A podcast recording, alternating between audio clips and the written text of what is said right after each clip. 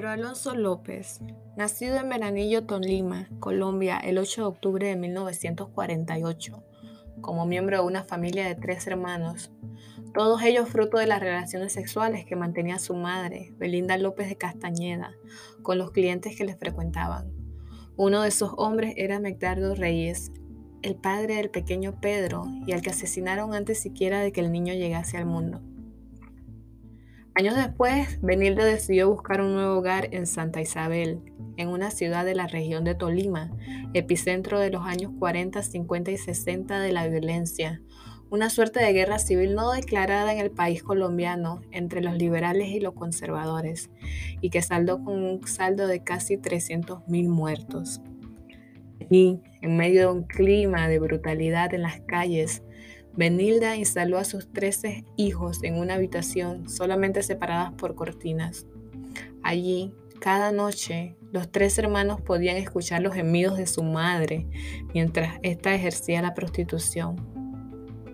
Su madre era una mujer dominadora, quien controló a sus hijos con puño de hierro.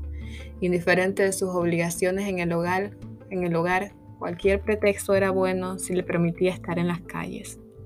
En 1957, cuando Pedro tenía nueve años, su madre lo sorprendió intentando violar a su hermana y le echó de la casa después de quemarle los pies con una vela. Las cosas rápidamente empezaron a cambiar cuando un hombre más viejo lo recogió apartándolo de las calles, le ofreció comida y un lugar donde podía vivir. Pedro no podía creer que su suerte y rápidamente aceptó la oferta con fe ciega. No obstante, era demasiado bueno para ser verdadero.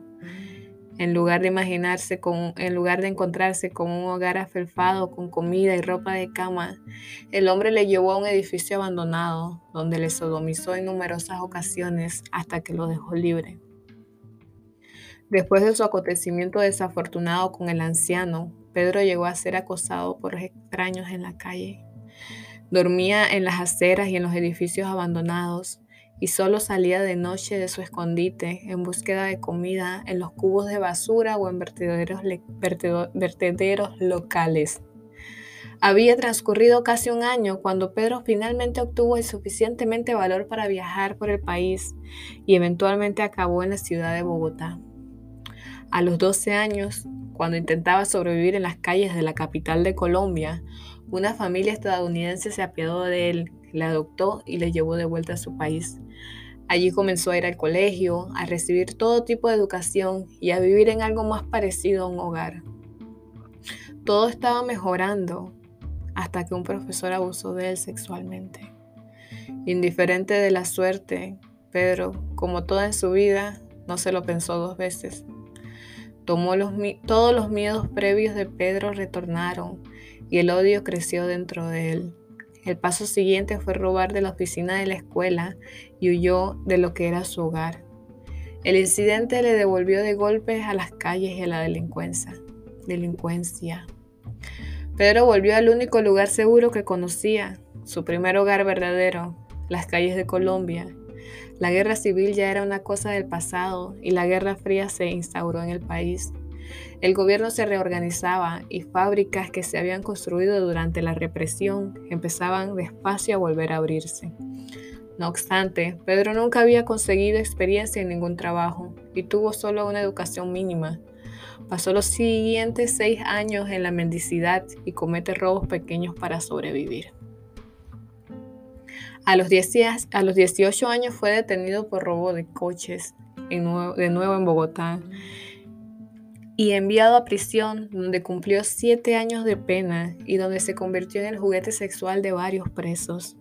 En venganza, construyó un cuchillo con utensilios de la prisión y en dos semanas más tarde cumple su venganza y asesina a cada uno de los cuatro hombres que le habían violado.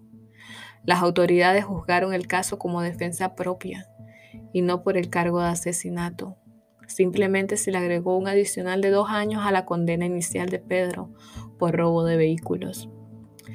La prisión combinó, combinó con sus penalidades combinado con sus penalidades previas, un daño irreparable a la mente de Pedro y pareció haber sido empujado a transformarse.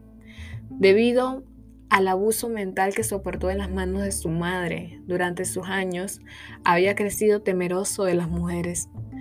La comunicación social con ellas era impracticable y satisfacía sus deseos con libros pornográficos y revistas. En la mente de Pedro su madre tenía la culpa de todo su sufrimiento. Tras ser liberado en 1978, Pedro se marchó hasta el sur de Perú donde se ubica la mayoría de las tribus indígenas de la región de Ayacucho. Ayacucho. Allí aprendió que la clave estaba en el constante movimiento y en trasladarse entre zonas rurales. Se acercaba a las tribus aborígenes, seleccionaba a las niñas, les ofrecía regalos o trabajo para apartarlas en las zonas pobladas. Durante la etapa de cacería por el país peruano ocurrió un nuevo episodio de suerte extraña para Pedro Alonso. Mientras intentaba raptar a su enésima, a la enésima de sus víctimas, fue descubierto por miembros de la tribu de Ayacuchos que ya sospechaban de él desde hace tiempo.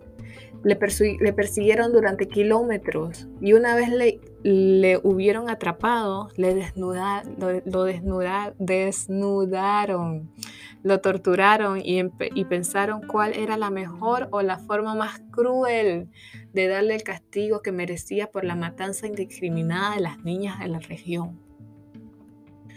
La decisión fue unánime, unánime, enterrarle vivo. Fabricaron un ataúd improvisado, cavaron un hoyo en el suelo e introdujeron el cuerpo con vida del monstruo de los Andes. Pero, para suerte de Pedro, fue rescatado por un misionero que descubrió a los ayacuchos y les convenció que matarle era un acto impío y cruel, y le aseguró que la mejor solución era entregarla a la policía. Las autoridades judiciales y policiales no querían perder el tiempo en investigación, en la investigación de una denuncia de las pequeñas tribus, y el gobierno peruano deportó a Pedro al Ecuador. En 1978 a 1980, el monstruo de los Andes caminó libre entre Ecuador y Colombia, levantando sospechas entre la policía ante el aumento de la desaparición de niñas. No obstante, todo ello se le atribuía, se le atribuía al grave problema de trata de personas y de esclavitud sexual imperante la década de los 70. Pero una, una inundación lo cambió todo. En 1980, la inundación en Ambato, Ecuador, provocó que los recursos de los equipos de rescates de la zona se centraran en reparar el registro de las personas desaparecidas para cojetearlos con los cadáveres que arrastraba el agua. Así, encontraron los cuerpos de cuatro niñas que llevaban desaparecidas desde antes de la inundación y que según las evidencias habían sido escondidas deliberadamente para que nadie las encontrara. La investigación les puso la pista de Pedro Alonso López, que todavía le quedaría un error más por cometer y que les resultaría garrafal. Pedro Alonso tenía 32 años cuando pisó por primera vez una prisión. Cuando pisó por segunda vez una prisión, porque ya él había estado preso por el robo de autos. Había sido capturado por la policía ecuatoriana cuando intentaba secuestrar a una niña, apenas unos días después de la inundación. Marie, de 12 años, y su madre Carvina fueron al supermercado a hacer la compra.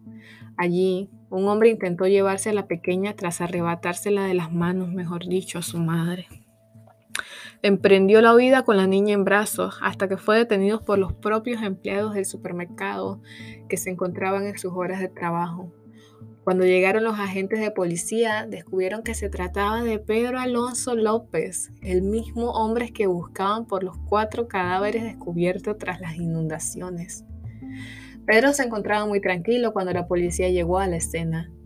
Cuando regresaron a la comisaría principal con su sospechoso, su primera conclusión fue que tenían a un loco en custodia.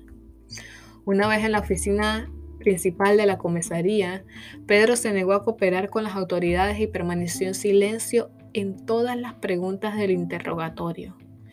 Los investigadores pronto se dieron cuenta de que tenían que emplear una estrategia diferente. Para hacer hablar a su sospechoso. Uno de los funcionarios, uno de los funcionarios pronto sugirió que llamaran a un sacerdote, el padre Córdoba Gudino, que conoció en la prisión y que mantuvo conversaciones de celda con Pedro. El diseño de la estrategia de la policía era que el padre Gudino se ganara la confianza del sospechoso y que reconociese sus crímenes. Al momento, Pedro empezó a hablar y al día siguiente ya había revelado actos repulsivos de violencia que el padre Gudino no pudo oír más y pidió ser sacado de la celda. El padre dijo, me ha confesado actos tan terribles, bestiales y violentos que no podía seguir escuchándole. En 1980 se declaró culpable a Pedro Alonso López del delito de múltiples asesinatos y fue sentenciado a 16 años de cárcel, que en aquella época era la pena máxima en el Ecuador.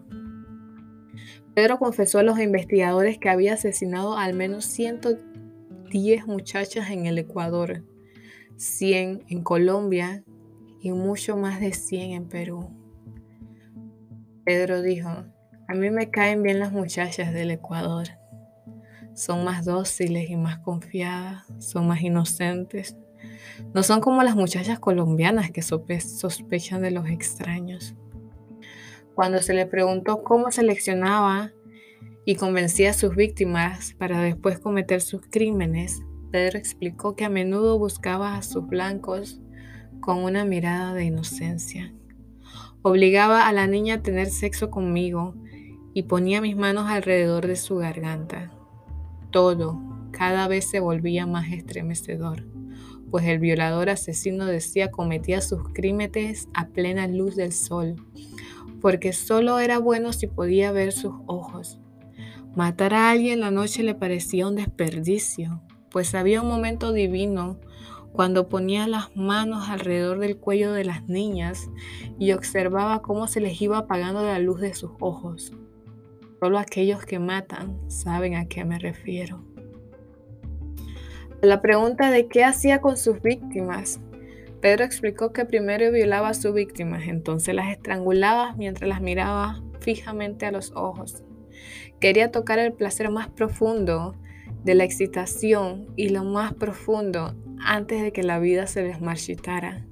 Siguió declarando que el horror continuaría aún después de su muerte. También el asesino confesó que enterraba a sus víctimas en grupos de tres o cuatro para poder visitarlas después. Para él, las niñas que violaba y asesinaba a sangre fría eran sus muñecas, con las que incluso conservaba Conversaba, pero al darse cuenta de que ellas no se movían, dijo, me aburría e iba a buscar nuevas niñas. La policía estaba inicialmente escéptica ante las espantosas confesiones, casi increíbles de Pedro. Los enlaces con Perú y Colombia eran, incapaces de demostrarse. Como Pedro se dio cuenta de que los investigadores dudaban de las pruebas de sus demandas, ofreció llevarlos a varios lugares donde él mismo había enterrado a los cadáveres por todas las partes del país. Los investigadores estuvieron de acuerdo y dispuso el diseño de un plan de acción. Los siguientes días después de su confesión inicial, se requiere a Pedro desde la comisaría principal para que pueda dirigir una caravana policíaca a sus sitios de enterramiento. Las dudas de los investigadores pronto empezaron a desaparecer cuando Pedro llevó, los llevó a un apartado del área de la vecindad de Ambato, donde descubrieron los cadáveres de 53 niñas. Las edades comprendidas entre los 8 y los 12 años. Durante todo el día Pedro los llevó en 28 sitios diferentes. En cualquier lugar que realizaban excavaciones no se descubrieron otros cuerpos, algunos de los investigadores opinan que animales probablemente, probablemente esparcieron los restos y que las inundaciones ayudaron a lavar el terreno. Pedro Alonso Pedro Alonso López cumplió la mayoría de su tiempo en prisión en el Ecuador hasta 1994. año en el que se le solicitó que fuera extraditado a Colombia para ser juzgado por la violación y el asesinato de ocho niñas en el municipio de Tolima, región en la que se crió el sospechoso. No obstante, antes de que, se pudiera, antes de que pudiese ser declarado culpable, el juez consideró, lo consideró incapacitado mentalmente para afrontar el proceso y lo consideró demente.